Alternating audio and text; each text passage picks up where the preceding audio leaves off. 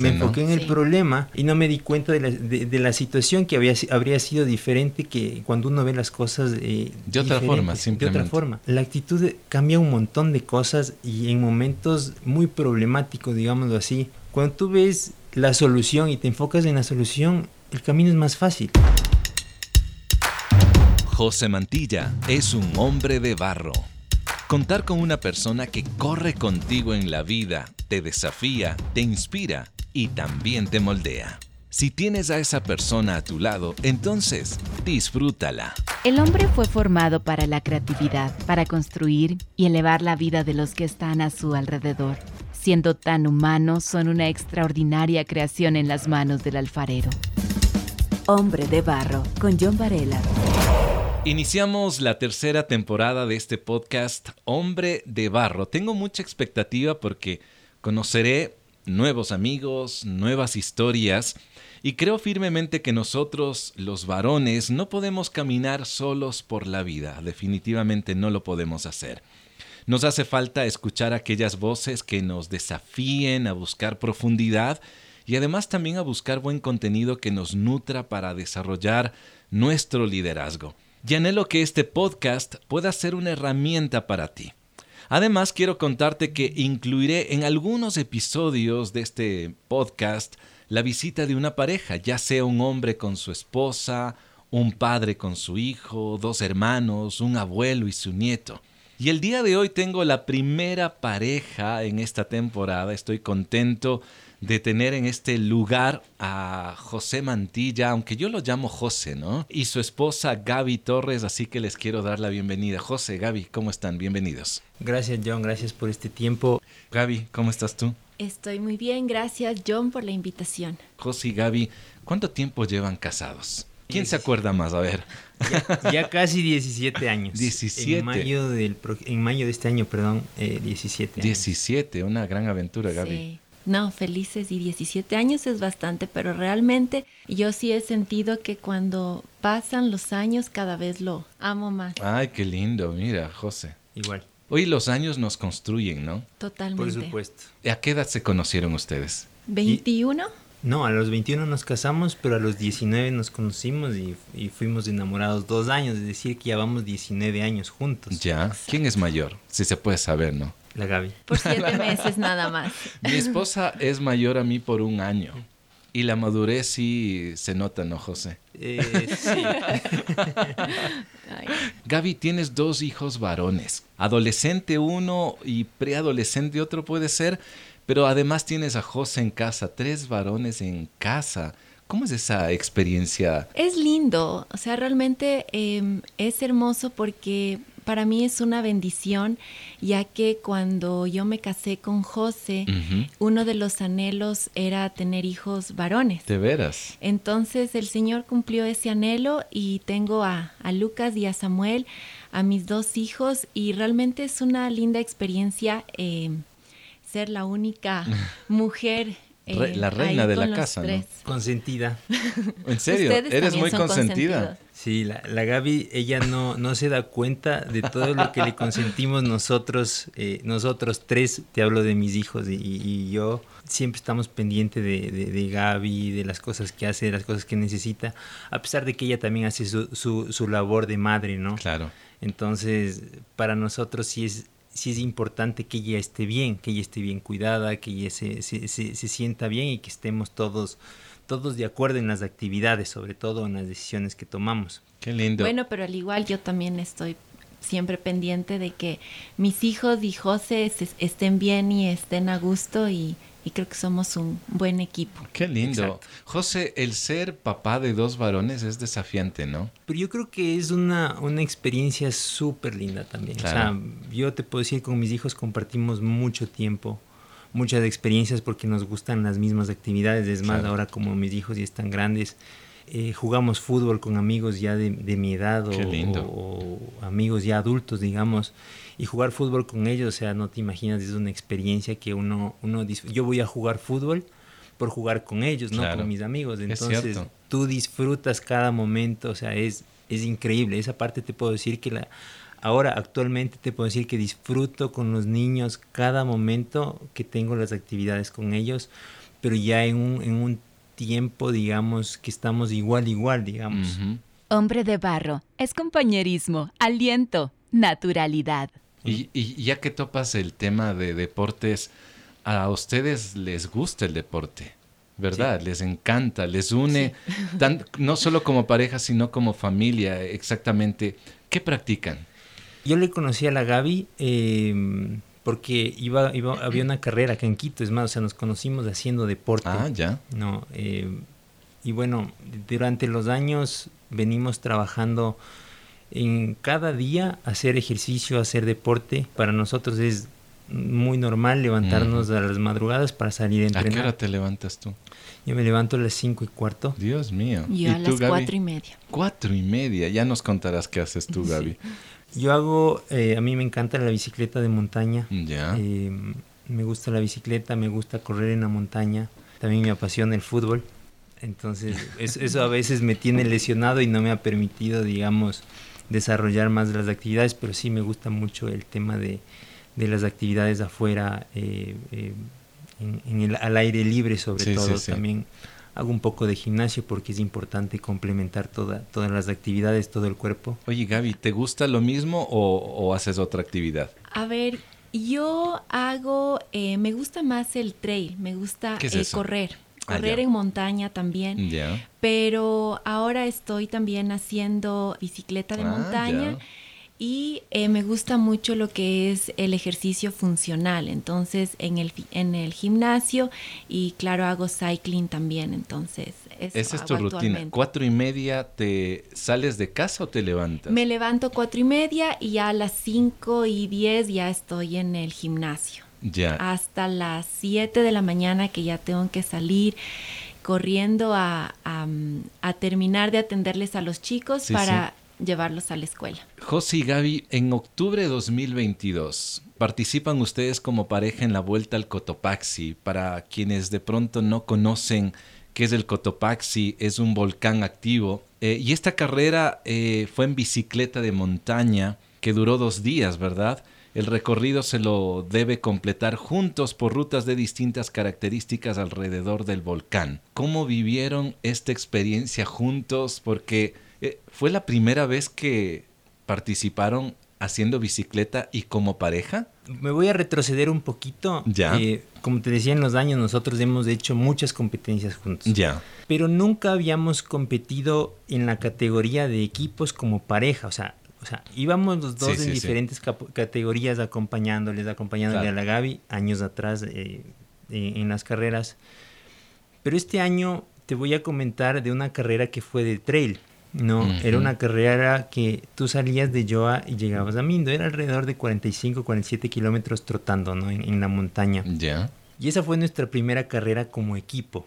Y ya vas a ver por qué, por qué te, te comento esto para que puedas entendernos es, fuimos de esa carrera, pero esta carrera no estaba planificada. Nosotros tenemos un calendario de carreras a, las que vamos a, participar normalmente en el año y a veces va entrando una que no estaba planificada y así.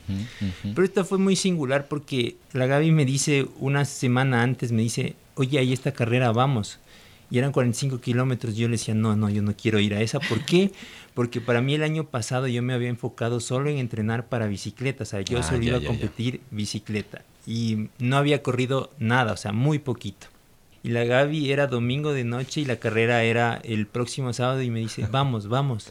Yo digo, ya, bueno, vamos. Ya, no, o sea, es difícil a veces decirle no a tu esposa, entonces dije, Empezaste diciendo que tratas de consentirla y cuidarla, entonces. ¿Y qué pasó? Fuimos a la carrera, Empezamos súper bien, cogimos el ritmo. Eh, ah, algo muy singular de esta carrera es que es autoabastecida. ¿Qué es autoabastecida? Es que no tienes abasto en ningún momento de la carrera. Tú ah. llevas tus propias cosas. Tus propias cosas. Líquido y comida. Líquido y comida. Ah, ya, ya, ya. Eh, y en esta carrera em, tú tenías, em, los, los organizadores te dieron puntos de hidratación que eran unos ríos. Entonces en los ríos tú ya sabías en qué kilómetro estaban las vertientes para poder abastecer, oh, abastecerte de agua. Hombre de barro, originalidad en sus manos.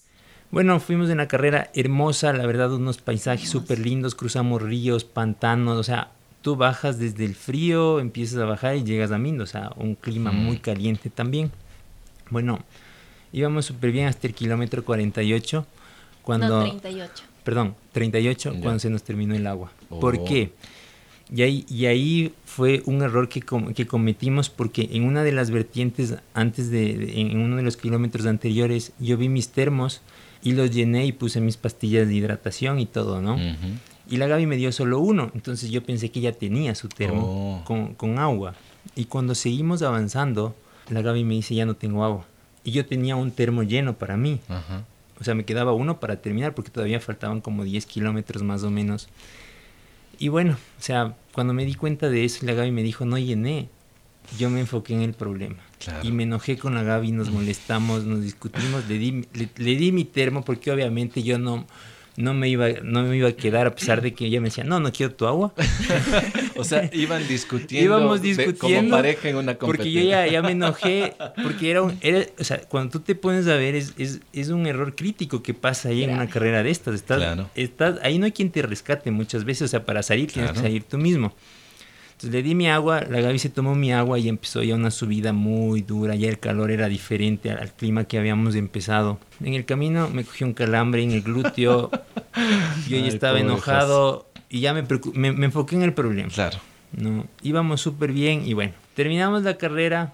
Eh, la Gaby también se adelantaba un poquito. Yo decía, no voy a correr al lado de la Gaby. Nos íbamos como, como separados de lo que íbamos siempre juntos, ¿no? Ya. Y dije, bueno, ya. Llegamos, terminamos la carrera, para no hacerte largo este, este tema, es que nosotros habíamos estado primeros en equipos. Ya. Y, desde, y cuando nos pasó esto, terminamos cuartos. Entonces mm. fue como un llamado de atención. Bueno, o sea, ¿y qué aprendimos? Es que nos enfocamos en el problema. Qué interesante. me, enfoqué en el problema y no me di cuenta de la, de, la situación que había, habría sido diferente que, cuando uno ve las cosas eh, eh, de otra forma, simplemente. De otra forma. Mm. Y te hablo de esto es por la actitud. La actitud cambia un montón de cosas y en momentos eh, eh, muy problemáticos, digámoslo así, cuando tú ves la solución y te enfocas en la solución, el camino es más fácil. Ahora, ¿por qué te comenté esto? Porque para llegar a la vuelta al Coto también tuvimos algunos desafíos. Primero, mi planificación para la vuelta al Coto no era irme con la Gaby el año pasado. Ya. Nosotros, eh, con un amigo en común que, tú lo conoces, el, Fabito Andrés Lavalle, habíamos planificado hacer algunas carreras durante el año. Por temas personales, el Fabio tuvo que salir del, del país. Y te quedaste sin la pareja. De y me quedé sin la pareja. Obviamente, nosotros para la non-stop necesitábamos una mujer. Y en quien habíamos pensado de una cuando decidimos ir a esa carrera de aventura, dijimos la Gaby. Porque es equipo de cuatro personas. Es equipo de cuatro y necesitas una mujer de ley. Entonces dijimos, de ley la Gaby va con nosotros, pero ahí también venía el desafío de algo que la Gaby te va a contar, es que ella en la bicicleta no usaba clips. ¿Qué es clips? Los clips son lo que te sujeta a los pedales. Ya. Los clips son eh, eso te da otro tipo de funcionamiento. Debe ser muy difícil, supongo. ¿ah? Y unos cinco meses antes la Gaby aprendió a usar, estos clips y bueno, ahí empezamos y parte técnica también. Empezamos a trabajar en la Gaby también, debe ser. En la parte técnica de la montaña, porque acuérdate que la fortaleza de ella no era la bicicleta de montaña. Para nada. Sino es el correr. Ella corriendo se siente muy bien, pero en la bicicleta no. Ya. Planificamos ya un poco la carrera porque, o sea, siempre nos gusta planificar las carreras, mejor dicho, eso, eso se debería hacer siempre, en qué momento tienes que comer, en qué momento tienes que eh, acelerar un poquito, ya vas viendo cómo está la altimetría y todo, bueno, todos los factores que involucran esto, ¿no? Llegamos a la vuelta al Cotopaxi ahora sí, ¿no? Y Como una fumarola. Ah, eso más. Bueno, de hecho, el Cotopaxi, ahorita mismo, este volcán, no se puede hacer nada de actividades en el volcán en sí, ¿no? Porque ahorita está eh, echando fumarola, ceniza, etcétera. Pero qué bueno que en octubre del año pasado no fue así, ¿no? No, justo una semana Pero no como ahora me refiero. Claro, Ah, sí, sí, sí. Pero justo había empezado, ¿no? Entonces los nosotros pensamos que no iba a haber la carrera. pero no. Y después nos dijeron, sí, sí, bueno, vamos. Fuimos a la Vuelta al Coto. ¿Cuál es la diferencia ahora que tenemos en la Vuelta al Coto cuando voy con la Gaby? Es que primerito la responsabilidad es diferente. Es que no es solo tu compañera, claro, es tu esposa. Exactamente. O sea, eh, solo trato de, imaginarme y es una responsabilidad muy distinta, ¿no? Descarga Hombre de Barro en la app HCJB. También estamos en Apple Music, Spotify y SoundCloud. Gaby, ¿cómo viviste tú esta experiencia junto a tu esposo? Tomando en cuenta ya la historia que alguna vez se habían ya enojado y todo eso. Sabes, John, que para mí fue un reto. Un reto muy grande porque como dijo José, em, para mí el estar en la bici no es de mucho agrado. Realmente yo tengo mucho miedo por las caídas que he tenido. Al mismo mm, tiempo que, o sea, eh, al practicar, eh, usar los clips tienes caídas. Entonces yo terminaba eh, con moretones en las piernas y realmente sí duele. Claro. Pero claro, hay la otra motivación en el hecho de que me quieren en, en un equipo, eh, yo sí puedo, y, bueno, lo voy a demostrar. Y, yo, lo, lo, voy a hacer. O sea, a mí me gusta también mucho la experiencia, vivir nuevas experiencias. Mm. Eso me, me, gusta. Entonces dije, no, esta es una oportunidad para mí, así que la voy a tomar y me voy a esforzar eh, por lograr. Ya. Y, pero realmente yo tenía mucho miedo. O sea, mucho miedo yo le tenía a mi suegra realmente. Ore por mí, por favor. Eh, y yo también porque era el día a día. O sea, yo lloraba también y decía, Señor, oh. tengo miedo, creo que no voy a poder. Y muchas cosas que la mente te, te juega, ¿no? En contra.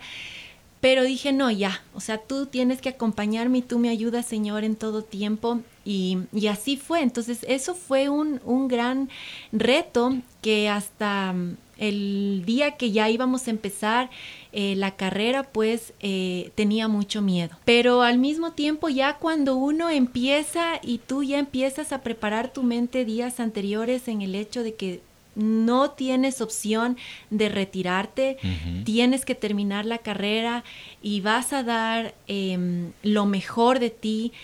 Cuando alguna vez ustedes nos pudieron contar de su experiencia, hablabas tú de la hidratación y también la alimentación. Y, yo quiero preguntarte, José, justamente la hidratación y la, alimentación durante la carrera es vital, es súper importante. Tú estabas pendiente de que Gaby justamente coma y beba líquidos en horarios determinados. Eh, ¿De qué manera, José, este cuidado deportivo a ti te ha enseñado a cuidar a tu esposa en la vida cotidiana? Porque e, es así en el día a día, ¿no?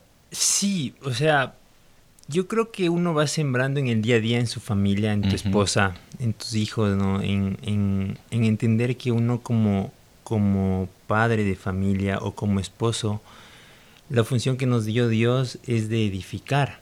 Y eso tiene que ver con cuando uno les dice a los chicos, te amo, les das un abrazo, eso les afirma en la vida, o sea, les da seguridad porque Acuérdate que muchas veces nosotros eh, relacionamos al Padre terrenal con nuestro Padre celestial. Así es. Y, y con la pareja eh, creo que tiene que ver mucho con, con, la relación personal que tú tienes en decir estás bonita, te amo. O sea, mm. a pesar de que a veces tienes, no, eh, así como hablamos de las carreras, tenemos las dificultades de las carreras, así mismo son las dificultades de la vida. En la casa es así. En la casa es así, entonces, pero saber entender que hay un compromiso entre nosotros y que tenemos que cuidarlo. O sea, creo que es lo más importante tener esa, ese, esa relación y esa confianza también entre, entre nosotros de saber ayudarnos y respaldarnos en cada momento. entrando ahora un poquito a la vuelta al coto, cómo preparamos todo esto y lo que te decía que nos cambiaba es que ahora tenía que llevar yo todo el equipo el equipo necesario que te obligan a llevar, más la comida y más la bebida y todo eso. Entonces la Gaby iba muy ligerita y bueno, dentro de eso nos pasaban cosas muy interesantes, por decirte, eh, cada 15 minutos bebida, uno o dos sorbos, no de agua, sino de hidratante, o sea, de electrolitos o carbohidratos, lo que tú decidas llevar, y comida, geles, Mm. También llevamos pastillas de sal, que eso nos ayuda bastante. Ya te voy a contar lo de la pastilla de sal más adelante, porque nos pasó una anécdota con eso. Pero yo le, yo le iba pasando a la Gaby en cada momento, ya le pasaba, por decirte, una barra, ya le pasaba abierta, solo para que ella no pare y mientras vamos solo la abra su boquita y siga comiendo, exacto. Claro, tuve que aprender a a comer en la bici. Entonces era, eso también era un reto porque tienes que aprender a sacar el termo, tomar, mm. el, coger la comida, el ir comiendo mientras estás en, en la bici. Entonces sí eran algunas cosas que me tocó aprender rápido. Sí, buen estudiante también. Sí, sí, sí, sí, no, o sea, y se, adapta, muy bien, entonces es, ese, ese, como te digo, ya es el trabajo en equipo y como familia que lo tenemos, ¿no? O sea, ya sabemos cómo funciona, ya sabemos, ya sé el carácter también, y eso le decía, ok, entre mí decía, no me voy a desesperar, no me voy a desesperar, porque a ratos le decía, suelta el freno, suelta el freno, estamos en la bajada, era una bajada abierta, suelta el freno, y la Gaby decía, no, estoy bien, estoy bien. Y decía, ok, vamos, ya. Pero sabes que antes de empezar la, la carrera, eh, con lo, lo, que contamos de la carrera de la travesía, fue que, le di, o sea, los dos nos comprometimos en que ya no iba a pasar lo que nos pasó en la travesía, que era molestarnos o dejar que una mala actitud de uno nos afecte. Claro. Entonces, eh, seguir, avanzar y que no íbamos a permitir que, eso nos vaya a dañar la carrera. Ni enfocarse en los problemas. Ni enfocarnos en los problemas. Y si pasaba algún problema, pues lo solucionamos y seguimos. Qué importante en la vida, ¿no? Sí. Total. Muy importante. Hombre de barro, con John Varela. Algo que nos pasó también, eh, yo le, ah, llevábamos plátanos también, y yo le pelaba el plátano y ya tenía, tenía la cáscara ya en, el, en, en mi chaleco y y yo decía, ya recíbeme el plátano. Y la Gaby me decía, espérate. Y habían huecos, había así. Entonces me decía, espérate. Entonces tenía que cambiar de mano. Entonces, cinco minutos después. Un equilibrista, José. no, no, créeme que esa sí nos tocaba. Y, y, después de un rato ya me recibía, pero ese, ese plátano estaba sucio. ¿Y qué pasó con la sal? Bueno, la pastilla de sal fue al segundo día cuando regresábamos. había una parte que tenías que esquivar unos troncos y la Gaby se, se, cayó y se enredó, se quedó entre un tronco y un alambre de púas y bueno, ella estaba llorando, le, le, ayudó una persona que venía atrás nuestro porque iba adelante. Ella salió eh, y bajaba llorando, bueno, se sentó ahí un ratito.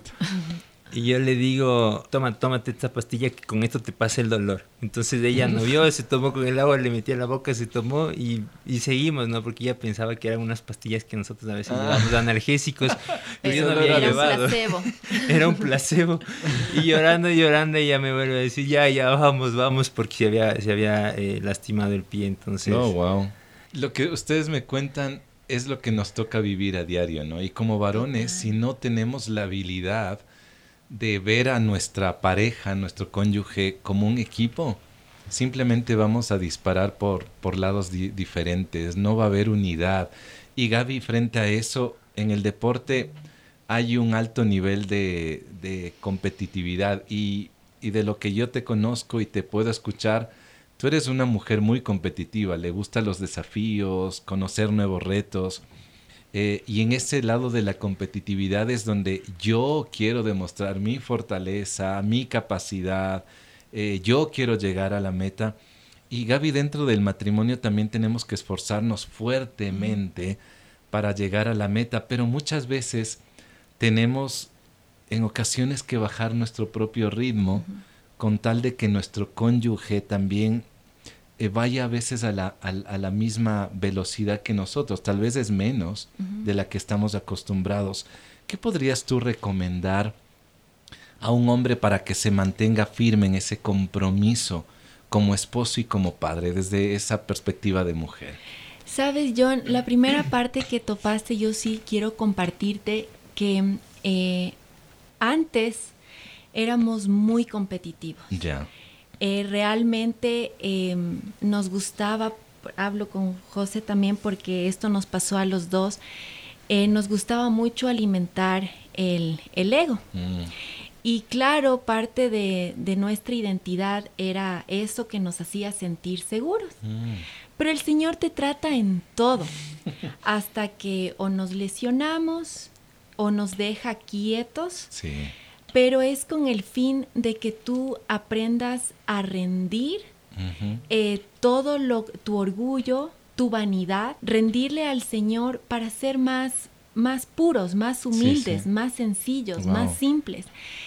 En algunos años atrás, o sea, nos empezó ya a pasar eso, en el hecho de que eh, realmente el Señor trató nuestro orgullo y aprendimos a esforzarnos por nosotros, ya no por el, por el otro o por la otra chica que ya viene y que es más fuerte, no, sino que eso fue un proceso de un buen tiempo, un año, año y medio en el que fuimos trabajando en nuestra identidad, en nuestro ego y empezamos todo eso a rendirle al Señor.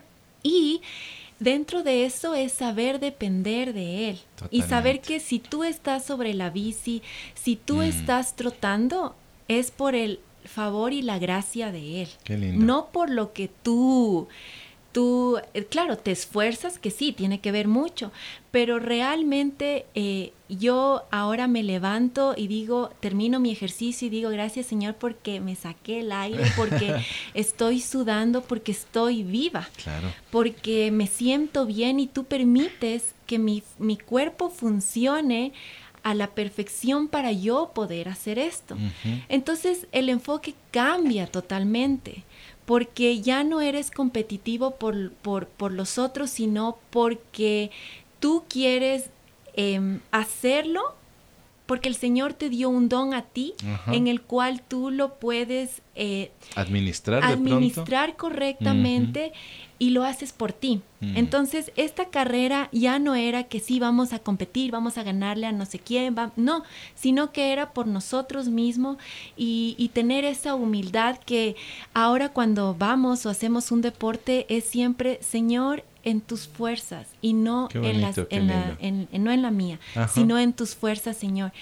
Y claro, cuando uno está también ahí cansado, agotado, porque ya en el segundo día hubo un rato en el que yo le decía al José, me quiero acostar y quiero dormir. Ya creo que nos faltaban unos 10 kilómetros y ya me sentía tan cansada que claro, ese rato el José me dijo, toma un gel y sigue, ¿no? En ese rato uno dice, o sea, Señor, ayúdame. O sea, ayúdame, o sea, que mi cuerpo se, se ponga bien para poder terminar. Tú sabes que ese es el anhelo de mi corazón, el poder eh, terminar, pero necesito de ti. Entonces, el tener esa dependencia y saber que tú vives y estás ahí por, por Dios, te cambia el enfoque totalmente. Hombre de barro.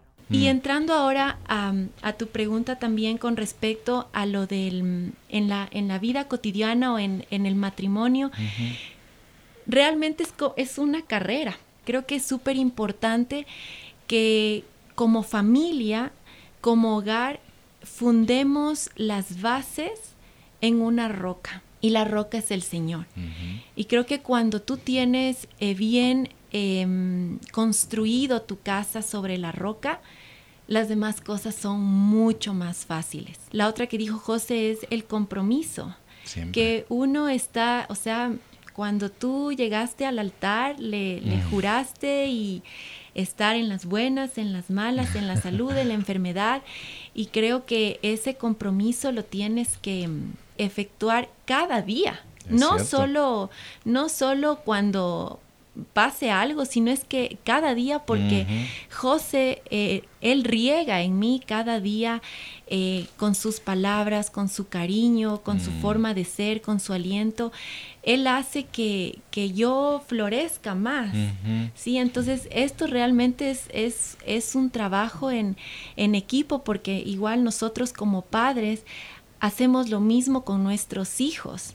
Cuando la Gaby te decía eh, que uno en las carreras o te dice, Señor, en tus fuerzas, no en las mías, mm. fue que pude entender que mientras yo me levanto en la mañana y voy a entrenar, y ahí empiezas a entrenar el espíritu también.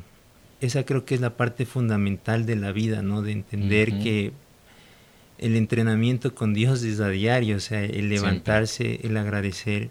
Y como hombre, o sea, la disciplina creo que nace en Jesús, o sea, en lo que te mm. acabo de decir. Eso es lo que nos permite a nosotros como hombres, como padres, sostener la casa también, sostener, sostenernos como persona, porque en la vida tenemos desafíos en el trabajo, en la salud, con la familia mismo, muchas veces, con amigos o cualquier problema que tenemos, pero eh, creo que cuando están nuestros ojos en Él y nos entrenamos en la relación con Él, nos permite llegar a, al objetivo que estamos acá, ¿no? Que es el propósito. Totalmente. Para que nos ha, nos, nos, ha creado. José, Gaby, muchísimas gracias por haber abierto un poquito este, estas experiencias como pareja dentro del deporte y darnos cuenta que corremos también día a día, ¿no? Sin la necesidad de estar subidos de pronto en una bicicleta o de pronto estar con los zapatos para una carrera de ruta.